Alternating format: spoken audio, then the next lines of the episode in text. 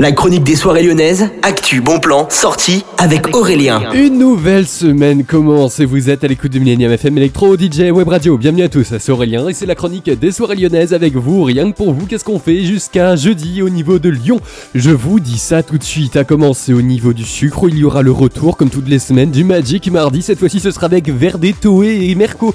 Ce sera plutôt techno, ambient, techno et groovy, les styles que vous pourrez retrouver pour cette soirée à partir de 19h et jusqu'à 1h du matin.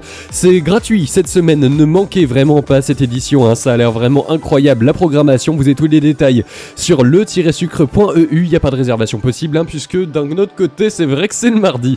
On continue, on part maintenant au niveau de la Maison M, où vous avez rendez-vous avec Kairukera ce jeudi pour bien sûr une soirée, un nouveau DJ set à partir de 22h et jusqu'à 4h du matin.